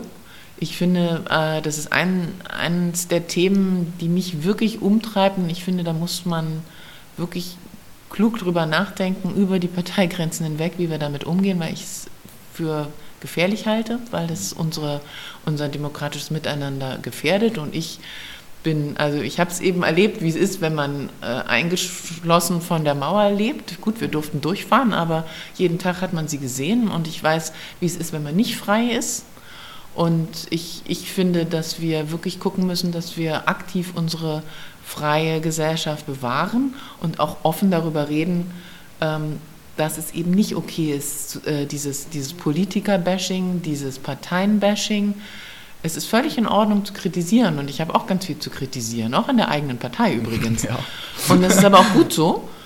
Aber was nicht in Ordnung ist, ist, dass wir es zulassen, dass die Leute sich immer stärker entfernen von denen, die meinen, wir, wir lassen uns anpacken, wir tun was und wir sind politisch, ob in der Partei, außerhalb der Partei, außerparlamentarisch, wie auch immer, und denen, die drumherum sitzen und zugucken und meckern. Ähm, das ist nicht in Ordnung und ich finde, da muss man sich auch kümmern darum. Und das ist für mich eine riesige Aufgabe von Parteien, aber auch allgemein von denen, die sagen, wir wollen uns hier äh, in, einer, in einer Gesellschaft leben, die auch frei bleibt. Genau der Grund, warum ich aufgehört habe, House of Cards zu gucken, weil ich irgendwann mit diesem Bild nicht mehr leben konnte, also weil das einfach totaler Unsinn ist. Also ich habe mit dem einen Robert, den du auch kennst, weil wir, also wir haben uns kennengelernt bei einer Bundestags-Show-Debatte und da war ich auch mit Robert, der war auch schon eins bei meinem Podcast und äh, mit der zum Beispiel, der war nicht so, der war lange dabei, aber nicht immer so aktiv, aber ist jetzt halt aktiv eingestiegen in die SPD seit drei, vier Jahren und sagte auch so, nach ein paar Monaten sitzt halt mit der Staatssekretärin für IT in Berlin bei der AG zusammen, kannst halt mit der reden. Oder so, das war bei mir auch so, oder andere Leute, du bist so schnell bei relevanten Leuten, mit denen du einfach darüber reden kannst. Ich hatte einen guten Bekannten, der ist leider nicht mehr Mitglied, ähm, der auch ähm, Schulpolitik gemacht hat und dann saß er halt bei der Bildungssenatorin mit 16 oder 17 und konnte mit der reden. Also es ist so einfach, deswegen ich kann das auch, ich kann es auch echt nicht mehr hören. Und ich bin auch da ein bisschen über die letzten Jahre echt auch ein bisschen pumpig geworden, wenn mir irgendwelche Leute am Infostand irgendein Quatsch an den Kopf werfen, so wie ihr seid scheiße, sowas, dann sage ich, ja, macht's halt besser. Ja, dann packt, macht doch selber was. Aber da, ich weiß halt nicht, ob Social Media da nicht zusätzlich neben den ganzen anderen negativen Effekten, die es hat, ähm, auch noch so dieses, bei manchen Leuten das Gefühl auch, dass, na, ich hab's ja geteilt, ich habe ja was gemacht oder geliked. Ich weiß es nicht. Man müsste das mal messen, ob die Leute das, sein, ja. das als, schon als politische Action verstehen und nicht nur als Talk. Ja. ja? Und aber andererseits motiviert es ja Leute auch was zu machen. Also es ist auch Also Social Ja. Media, wenn man da nicht nur äh, Hass und, und äh, furchtbare Dinge äh, verteilt, sondern sich auch äh, einsetzt für, für einen äh, guten Austausch, einen politischen Austausch über relevante Themen, finde ich total gut, wenn man das tut. Und manchmal lieber auch ein Like als gar nichts. Also insofern, äh, Ja, ja. über Social Media kann man viel bewegen, glaube ich, wenn man es gut Mhm. macht. Und, und ähm, ich finde, ich musste gerade lachen, als du gesagt hast, äh, ich, hab, äh, ich gucke nicht mehr House of Cards. Ja. Ich habe es einmal angeguckt und habe genau aus diesem Grund, mir geht das wirklich auf den Wecker, dieses Politiker-Bashing. Ich, äh, nicht, weil ich jetzt selbst irgendwie auch Politik mache und irgendwie das furchtbar finde, wenn immer alle meckern, sondern ich habe ja selbst lange, lange, also den allergrößten Teil meines Lebens Politik begleitet. Also ähm, als, als Büroleiterin von Manuela Schwesig zum Beispiel. Es gibt keinen einzigen Bürgerbrief, den Manuela äh, Schwesig gesehen hat und nicht gesagt hat, da müssen wir antworten. Sie hat uns manchmal gequält damit und gesagt, Mensch, wir müssen uns kümmern, ich will da vor Ort gehen, wenn da was los ist, ihr müsst mir das sagen. Und, und die sind wirklich, und nicht nur Manuela Schwesig, sondern eigentlich die allermeisten, die ich erlebt habe, arbeiten weit über das hinaus, was sie in einem normalen Job machen müssten, sind engagiert und kümmern sich und haben ein offenes Ohr. Und klar machen die auch Fehler und sind manchmal, äh, wo du denkst, oh, aber ich, also da, wo ich es wirklich sagen kann bei äh, Manuela Schwesig, das ist, das haut mich manchmal um, dass sie bei all diesen tausend Sachen immer noch das Ohr für einen Bürgerbrief hat, wo man selbst manchmal denkt, Mann, 400 Und- Mal schon gehört. 400 Mal schon gehört Ja. und nochmal geantwortet. Und das, ich, ich finde es wirklich ungerecht von Mhm. Leuten, die, die, die sitzen und sagen, die Politiker da oben, die äh, haben nur Ja. sich selbst im Kopf. Das ist wirklich bei den allermeisten nicht wahr. Zumal ich, ich bin ja auch Kommunalpolitiker noch und habe auch einen guten Bekannten, den du vielleicht auch kennst, der hat auch im Willy Brandt-Haus gearbeitet, Lars Düsterhüft. Ja, Der ist jetzt arbeitsmarktpolitischer Sprecher in Berlin und der kümmert sich auch wirklich, also der ist wirklich ein absoluter Kümmerer, also der kann man daneben ins, ins Wörterbuch stellen. Und dann gab es halt so äh, komische Geschichte, Verkehrsveränderung. Und wir beide, ich aus dem Kommunalparlament, aus dem Abgeordnetenhaus, haben da in so einer Facebook-Gruppe, die sehr gut ist, also mitdiskutiert. Und wir waren auf der Seite von den Leuten. Und dann kam, die Politik ist dagegen als Satz. Und da habe ich auch untergeschrieben, hier ist, ich bin der zuständige Bezirksverordnete. Da ist der Abgeordnete. Wir sind hier gerade. So, also entweder dieses die Politik, nee, wir sind doch, wir wollen es doch auch. Also was ist los mit euch? Also entweder wir machen, aber sie können ja nicht erwarten, dass sie so irgendwas sagen und wir es dann umsetzen, sondern wir sind doch nur Repräsentanten. Wir können doch nur ihre Meinung irgendwo hinbringen oder unterstützen oder auch mal was. Aber das ist manchmal, das nervt mich auch. Und das sind so Sendungen wie House of Cards, aber auch, glaube ich, insgesamt unsere, weiß nicht, das ist einfach, wird einfach ein schwieriges Bild gezeichnet. Also ein abgehobenes, was ein Problem ist, weil Leute glauben, dass sie mit ihren Problemen nirgendwo mehr hingehen können, weil sie denken, selbst bei mir als Kommunalpolitiker oder bei Kevin Kühnert, der ja auch ein Podcast war, wo die Leute denken, der hat schon Fahrer oder so. Oder sie auch so denkt, ey, jetzt machst du als ehrenamtlich, was wollt ihr von mir? Also das, das ist wirklich ein Problem. Ähm, aber noch ein bisschen zurück. Nichtsdestotrotz hast du dich ja, oder du hast dich ja dann entschieden, auch in die Politik einzusteigen, ähm, weil dich das sozialisiert hat. Was, wie, also Anfang der 90er Berlin, was anpacken, hast du gesagt. Wie, wie bist du denn dann überhaupt zur, zur SPD gekommen? Also was war denn der, weil man hätte ja auch zur CDU gehen können, hat auch regiert damals oder von mir aus auch zu den Grünen, das war auch eine spannende Phase. Ähm, warum war das gerade die Partei, warum gerade das Engagement? Ich sag's gleich, ich antworte gleich deine Frage. Ich will nur eins noch dazu sagen, Gerne. dass die Leute Politiker-Bashing machen. Ich will es nämlich nicht so stehen lassen, als die Leute sind blöd, die kapieren nur nicht, dass wir so gut sind. Nee, das würde Ich, ich glaube, dass wir doch nochmal drüber nachdenken müssen, äh, wieso ist das eigentlich so, dass die so eine, so eine Distanz, äh, dass da diese Distanz da ist und wie kommen wir darüber hinweg? Also das wollte ich nur nicht Mhm. Ja. so stehen lassen, dass das, äh, dass das nicht falsch rüberkommt. Also Ja. ich glaube, da müssen wir schon nochmal drüber nachdenken, wie, wie kriegen wir das, diesen Graben irgendwie äh, äh, besser weg und, und sicherlich nicht nur zu sagen, das nervt uns, sondern ich glaube, wir müssen gucken, wie, wie kommen wir da besser ran.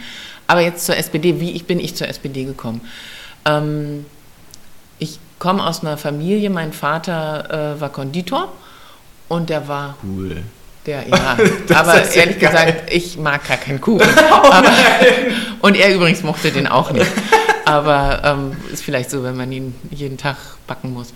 Aber ähm, ich, der war Sozialdemokrat, aber Karteileiche. Also bei uns kamen alle paar Monate kam dann die, äh, die äh, Kassenwärtin und hat den, den Beitrag eingesammelt und das war dann auch schon äh, ach doch, und dann gab es das kleine Heftchen, das, ich weiß gar nicht, ob es das noch gibt in Berlin, der Sozialdemokrat, und das habe ich dann als Kind immer schon mir angeschaut.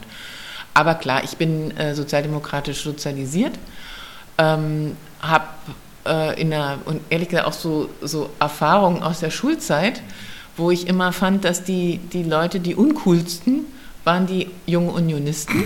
Die haben wir nie auf die, äh, auf die Partys eingeladen.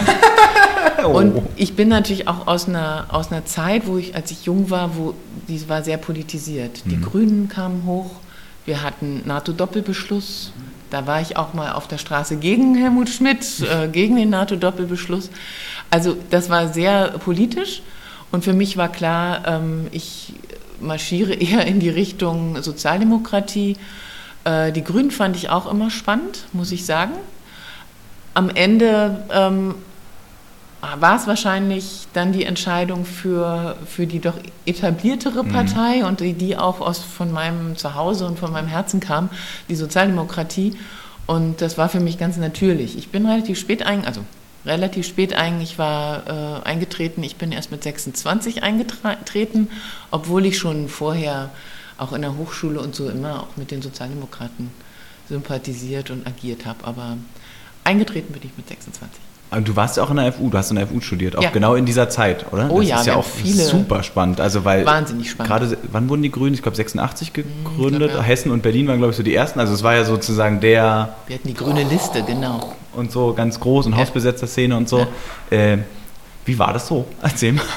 Also ich meine, Also, das ist ja wirklich eine politische Zeit. Was ich mich frage, Total oder? politisch. Das ist, ich frage mich halt, ob diese politische, ob diese Politisierung daher kommt, dass wirklich sich mal was geändert hat. Also es ist Mhm. wirklich mal so ein und ich weiß nicht, ob jetzt diese, diese Generation, die das erlebt hat, jetzt insgesamt mehr politisch ist oder nicht, aber also sozusagen langfristig, aber damals war es ja auf jeden Fall eine krasse Zeit, auch in Berlin. Also ich meine, die Hausbesetzer-Szene, viel politisch viel zu diskutieren, die, es gab sich eine neue Partei etabliert, das passiert ja nun in Deutschland auch nicht so lange. Eigentlich sogar zwei, wenn man so will, weil dann PDS ja auch noch kam ähm, für Berlin. Also gerade du hast den NATO-Doppelbeschluss äh, gesagt, aber das hat ja schon eine sehr starke Entfremdung auch zur SPD, gerade der jungen Leute zur SPD gegeben in den 80ern. Ja, ja, in klar. den 90ern. Also, aber trotzdem sind sie gekommen. Also das finde ich einfach kurios und witzig und spannend.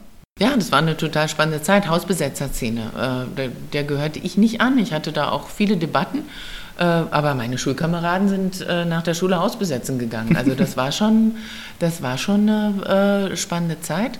Äh, sehr politisch. Ich weiß gar nicht, ob wir jetzt nicht genauso spannende Zeiten haben. Also für mich, ich habe es gerade schon erwähnt, ist die Frage, äh, wie überle- überlebt unsere Demokratie.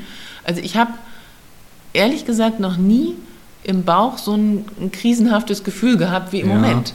Also das Aufkommen, das Erstarken der AfD macht mir echt Sorgen.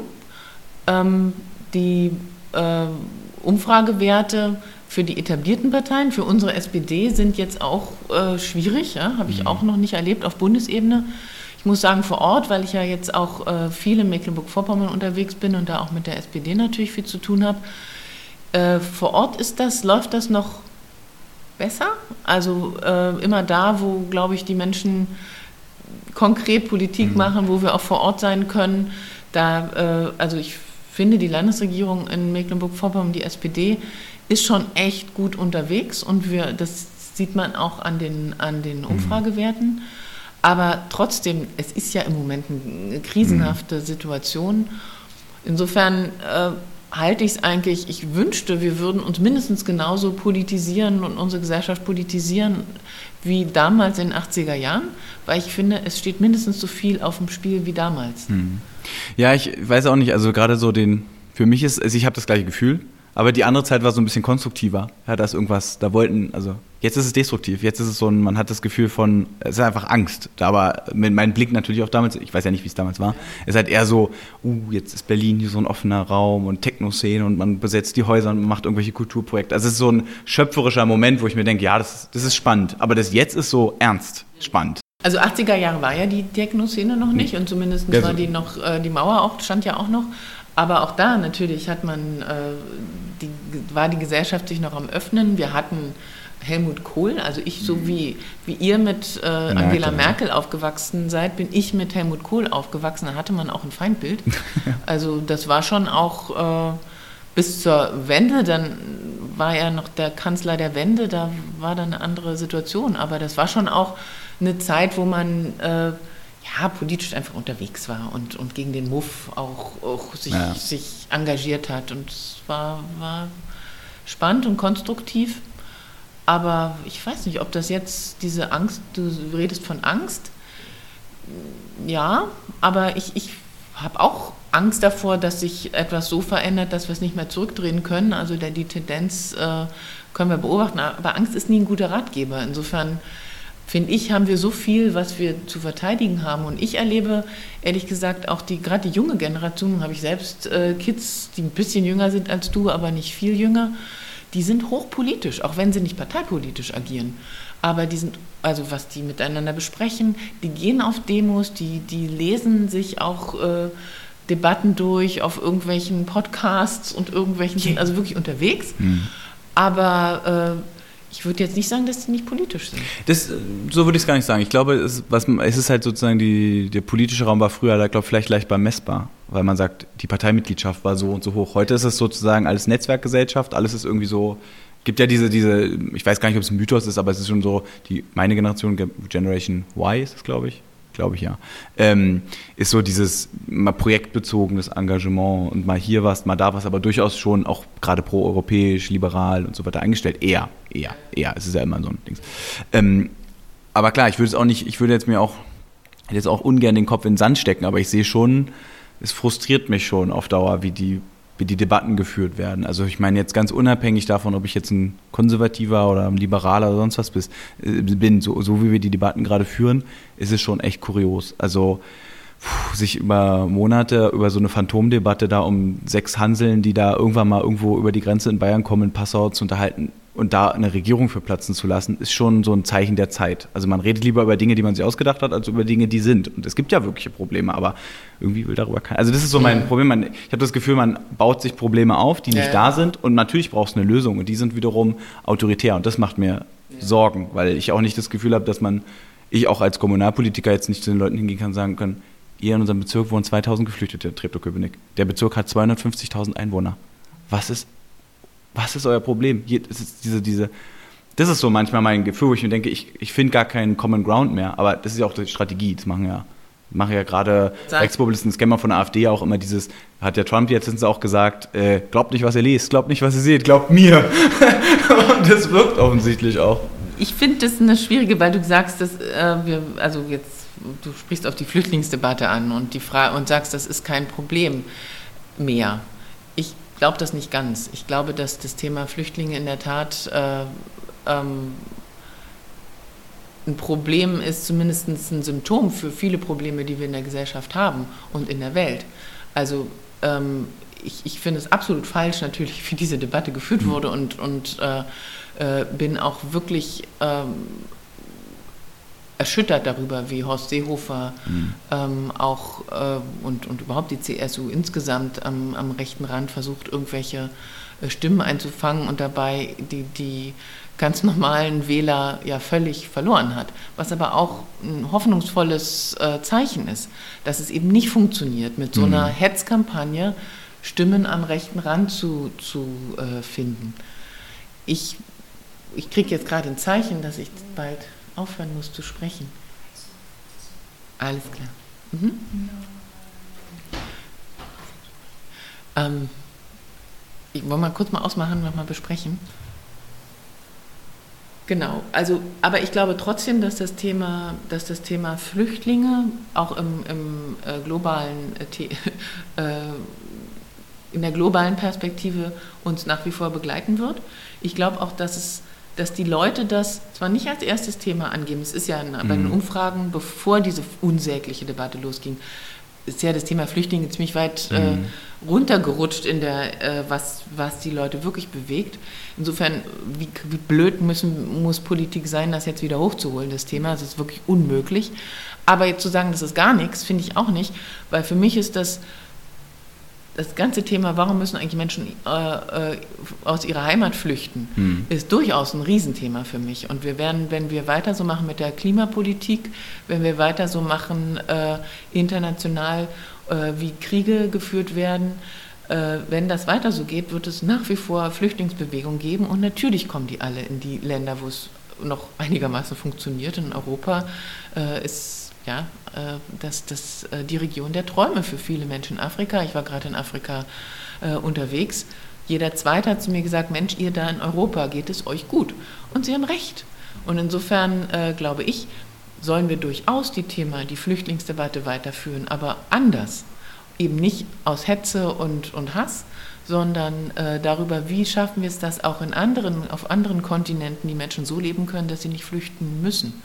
Und das ist für mich ein Riesenthema und ich möchte diese Debatte führen, weil die mich sehr umtreibt. Auch das ganze Thema Klima. Ein Riesending. Ja, auch.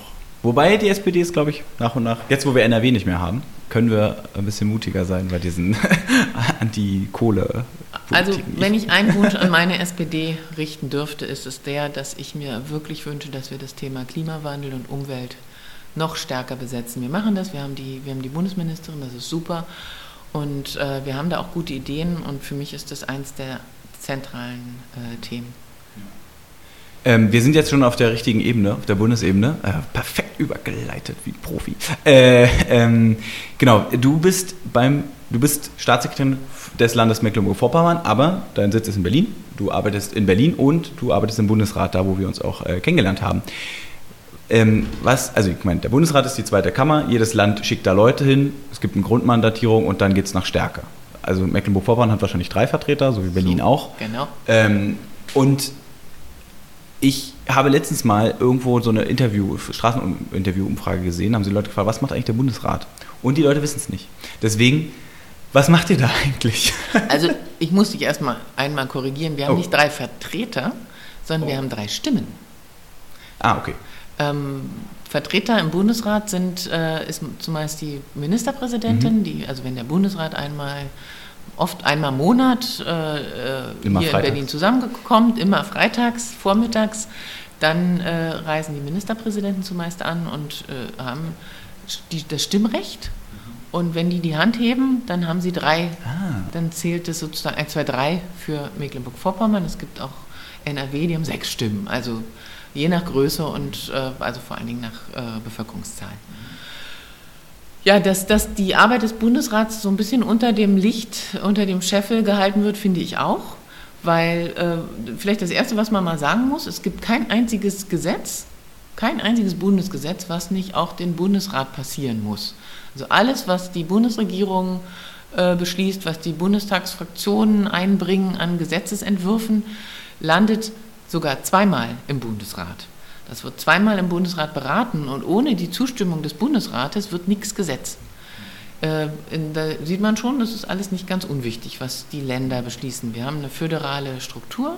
Der Föderalismus ist wichtig, das heißt, die, äh, die Länder haben durchaus Mitspracherecht, was für Gesetze auch auf Bundesebene laufen, nämlich immer dann haben sie auch, können sie sogar ein Gesetz anhalten wenn es auch äh, die Bundes, äh, wenn es auch die Länder äh, ja, irgendwie äh, Interessen irgendwie äh, betrifft.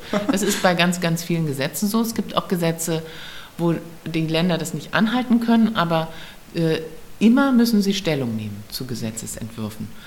Und ähm, ich finde das im Moment, es ist ja für mich auch, ich mache das jetzt ein Jahr, die, also vorher habe ich sozusagen auf Bundesregierungsebene äh, in einem Bundesministerium Gesetze begleitet, wie sie dann das Licht des, der Welt erblicken. Jetzt habe ich so ein bisschen die Seite gewechselt äh, zu den Ländern. Und ich erinnere mich auch auf Bundesebene, dann denkt man immer, naja, dann kommt ja noch der Bundesrat. Aber jetzt, wo man im Bundesrat arbeitet und sieht, was äh, auch noch passiert, wenn ein Gesetz ankommt im Bundesrat, und wie viel Änderungen dann auch noch erfolgen über die Länder. Da merkt man schon, wie viel, wie viel Einfluss die Länder haben. Und am Ende spürt man es ja dort, einen Effekt eines Gesetzes, wo man lebt. Und das ist im Land.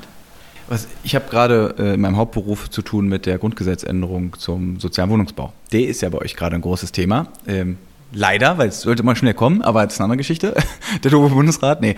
Ähm, aber das ist ein schönes Beispiel, was ich gerade sehe, weil was ja, es gibt ja die sogenannten A- und B-Länder. Ich habe mal ein Praktikum im Senatskanzlei gemacht, da habe ich gedacht, oh, hä, was denn A und B? A ja. sind wir, also SPD-geführte Länder, und B ist CDU. Und dann gibt es ja noch C, sagt man. Also, weiß nicht, ob das ist dann. Ja, es gibt sogar eigentlich noch D. Das sind dann einmal die Grünen, also Kretschmann und D, die haben ihren eigenen. Sehr gut. okay. Gab es ja bis vor kurzer genau. Zeit nicht, ne?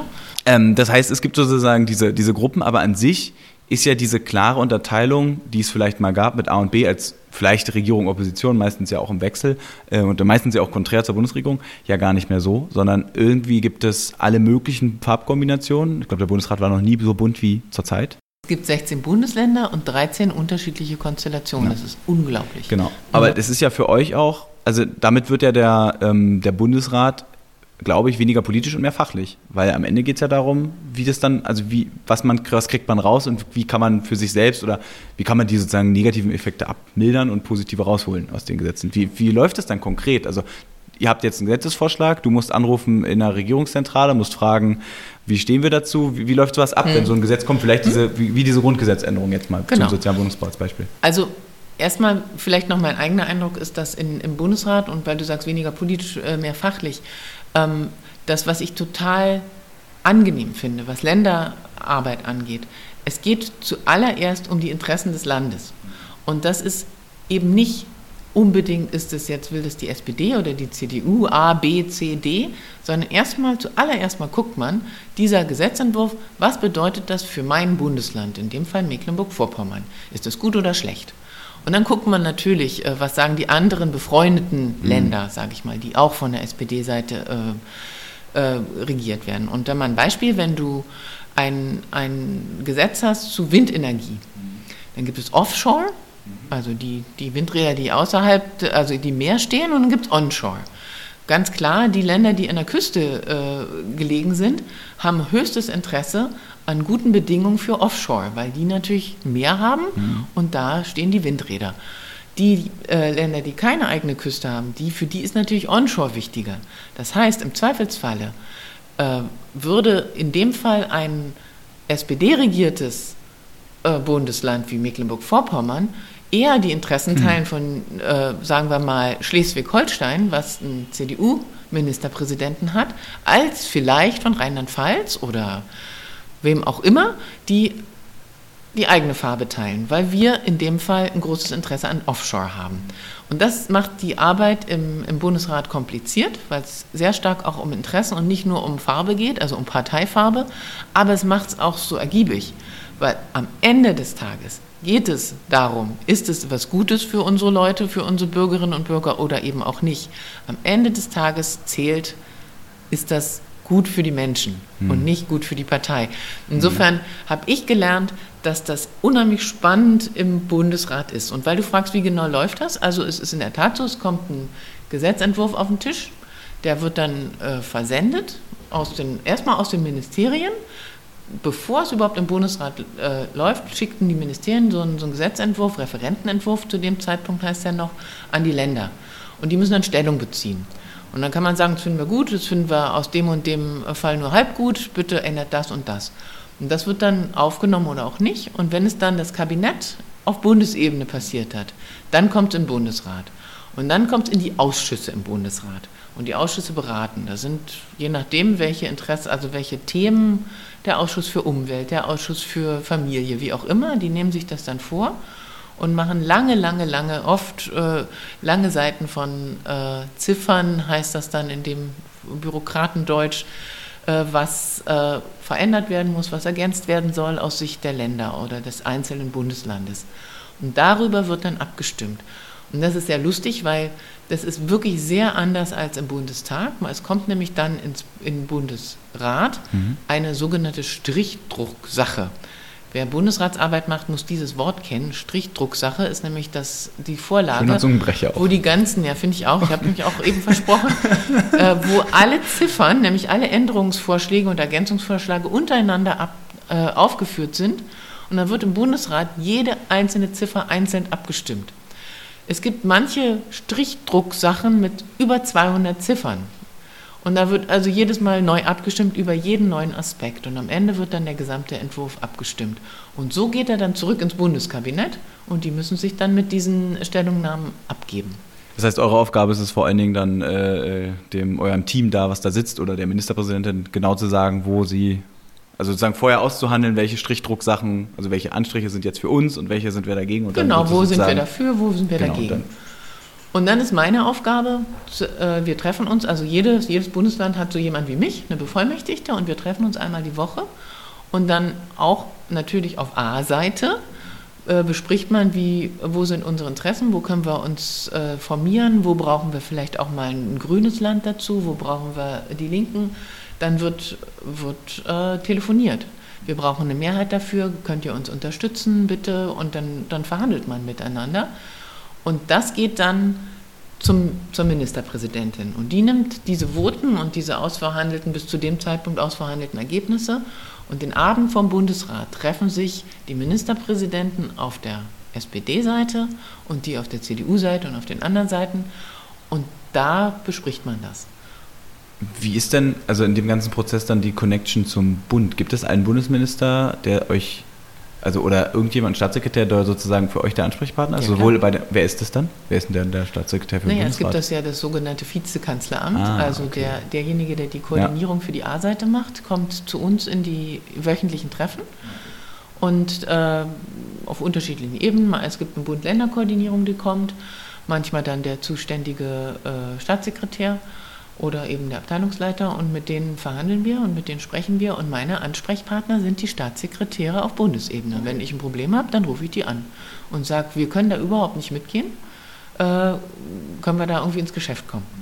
Also das ist meine politische Aufgabe, äh, das mit den anderen Ländern zu verhandeln, aber auch beim Bund. Deswegen Bevollmächtigte beim Bund. Also ganz schön viel Koordinierungsaufgaben, also viel telefonieren. Viel telefonieren, viel sprechen, viel Politik und das ist, macht viel groß, groß Spaß.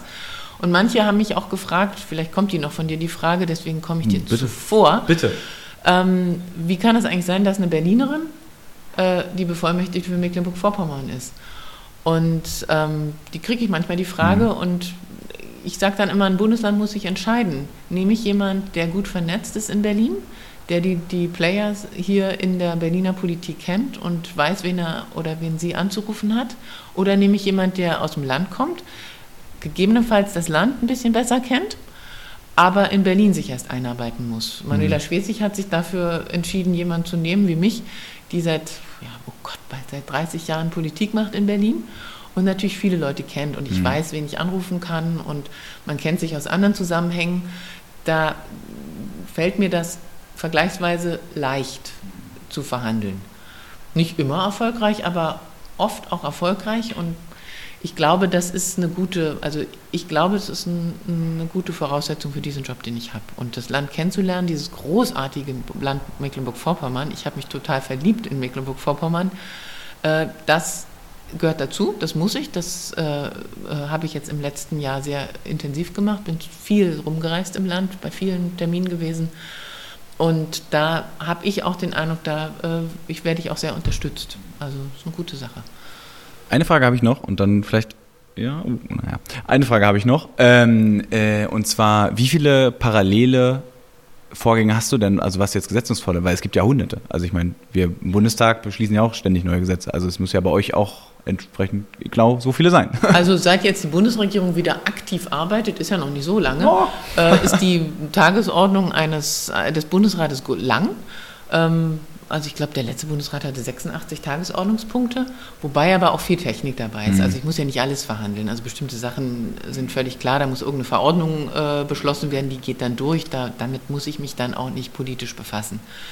Also ich sag mal, äh, so eine, so eine normale Bundesratssitzung, wo ich auch Vorgänge habe, mit denen ich mich wirklich intensiv beschäftigt habe, das sind immer mindestens fünf, sechs, wo ich sagen muss, da muss man sein, wirklich drauf achten.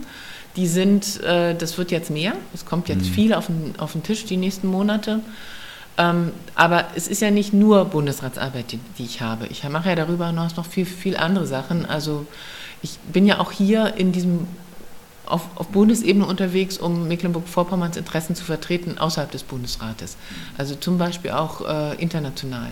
Ich habe meine Aufgabe ist auch äh, Vertreter aus anderen Ländern, aus allen anderen Staaten zu treffen, Botschafter zu treffen, dort Regionalpartnerschaften anzubahnen, also viel auch Auslandskontakte zu knüpfen und dann natürlich den Standort Mecklenburg-Vorpommern zu verkaufen hier.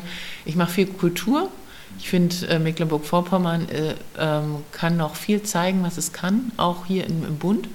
Äh, es gibt tolle Kultur, es gibt tolle ähm, junge Künstler in, in Mecklenburg-Vorpommern. Also diese Vorstellung, das ist nur Strandkorb und irgendwie Fischköppe. Und mecklenburgische Seenplatte. Und Mecklenburg. Ich liebe Ja, die Mecklenburgische Seenplatte. Fahre ich über nächste Woche in Urlaub hin. Also es ist wirklich eine, ein ganz vielfältiges, tolles Land, wo ich mir zur Aufgabe gesetzt habe, auch zu zeigen und hier dafür zu werben, dass Mecklenburg-Vorpommern auch modern ist. Rostock, eine riesen boomende äh, Region. Da passiert ganz viel, was auch in die Zukunft weist. Und das kann man hier ruhig oft genug laut sagen. Und ich bringe hier in der Landesvertretung Künstler auf die, auf die Bühne, bahne Netzwerke an, äh, mache viel Netzwerkarbeit, viel auch ja, so parlamentarische Abende und so weiter. Also das sind ja auch alles mhm. sogenannte Vorgänge, die bei mir auf dem ja. Tisch sind, die wahnsinnig viel Spaß machen und für dieses großartige Land zu werben, es macht mir wirklich Spaß. Ähm, mit Blick auf die Uhr, du musst mich weiter, weil ja. diese ganzen Aufgaben, die du gerade geschildert hast, die müssen rufen. auch erledigt werden. Ja, da ja? kam jemand eben gerade meine, meine Mitarbeiter. Deswegen, ähm, die, die, die Zeitplan strukturiert uns alle. Äh, ich habe nur die Abschlussfrage, also das Schlusswort hat immer der oder die äh, Gästin bei mir. Ähm, das heißt, du kriegst auch das Schlusswort. Ähm, danke, dass du dir die Zeit genommen hast. Äh, äh, und heute war es auch nicht so unerträglich heißt wie sonst. Deswegen sehr angenehm auch. danke für deine Zeit, danke für das tolle Gespräch. Die Abschlussfrage ist ähm, ein bisschen was, was wir schon besprochen haben. Und zwar, letztes Jahr sind ja, weiß nicht, wie viele tausende Leute in die SPD eingetreten. Aber es geht nicht nur um die, sondern auch um alle, die sich irgendwie engagieren in der Partei. Was würdest du denen noch mit auf den Weg geben? Und damit bin ich raus und danke. Ich würde Ihnen mit auf den Weg geben, mischt euch richtig ein. Äh, wir brauchen gerade in der SPD Leute, die gute Ideen haben, die auch vielleicht mal quere Ideen haben.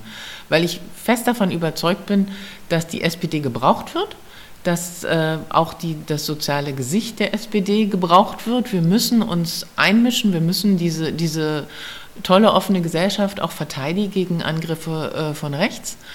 Und ich glaube aber auch, wir müssen, wir brauchen noch viele kluge Köpfe, die sich Gedanken machen, wo wollen wir eigentlich hin mit dieser Gesellschaft. Und das fehlt mir noch ein bisschen, da ich finde, da können wir noch weiter denken. Da haben wir bald das Debattencamp mit, äh, mit der SPD, finde ich total wichtig und richtig. Aber das darf es nicht alleine sein. Ich finde, wir müssen wirklich auch es schaffen, über Themen zu sprechen, die uns in die Zukunft führen und wo wir eine Idee haben, wo wollen wir einfach hin wo, was, was ist notwendig und ich würde so gern meine drei wichtigsten Themen mal hier nennen. Ich einfach als Sozialdemokratin und nicht als Staatssekretärin. Für mich ist ganz weit oben das ganze Thema Klimawandel, Umwelt. Ich, ich habe es vorhin schon gesagt, ich halte das für die soziale Frage in der Zukunft. Ich glaube, da können wir als SPD noch mehr uns einmischen. Für mich ist das zweite Thema ein Riesenthema, auch wenn es so wahnsinnig technisch klingt und ja auch Technik ist, ist die Digitalisierung. Ich glaube, wir haben da auch noch Luft nach oben zu, darüber nachzudenken, wie können wir diesen, diesen Wandel, der kommt und schon mitten, wir sind mittendrin, wie können wir den mitgestalten und nicht nur Angst schüren, sondern den auch positiv für uns gestalten. Ein Riesenthema. Und ja, eigentlich habe ich noch zwei weitere Themen. Das Thema Demokratie habe ich gerade genannt und das andere Thema ist für mich schon immer meine gesamte, seit ich Politik mache, eine Herzensangelegenheit, ist das Thema Frauen. Ich finde, wenn wir über die SPD reden, Frauen kommt und mischt euch ein. Wir brauchen gute, junge, fitte Frauen. Wir brauchen auch nicht nur junge Frauen, sondern wir müssen uns kümmern um diese Partei, dass wir in der Tat weiblicher werden. Wir reden, sagen darüber, seit wir über SPD erneuern, äh, sagen wir, wir müssen jünger und weiblicher werden. Ich finde wirklich, wir müssen weiblicher werden. Es gibt so tolle Frauen in der SPD. Und äh, ich freue mich immer, wenn ich mit äh, Frauen debattiere. Und ich finde, traut euch, geht nach vorne. Und äh, ja, wir, wir sind die Partei und wir sollten uns mutig nach vorne bewegen miteinander.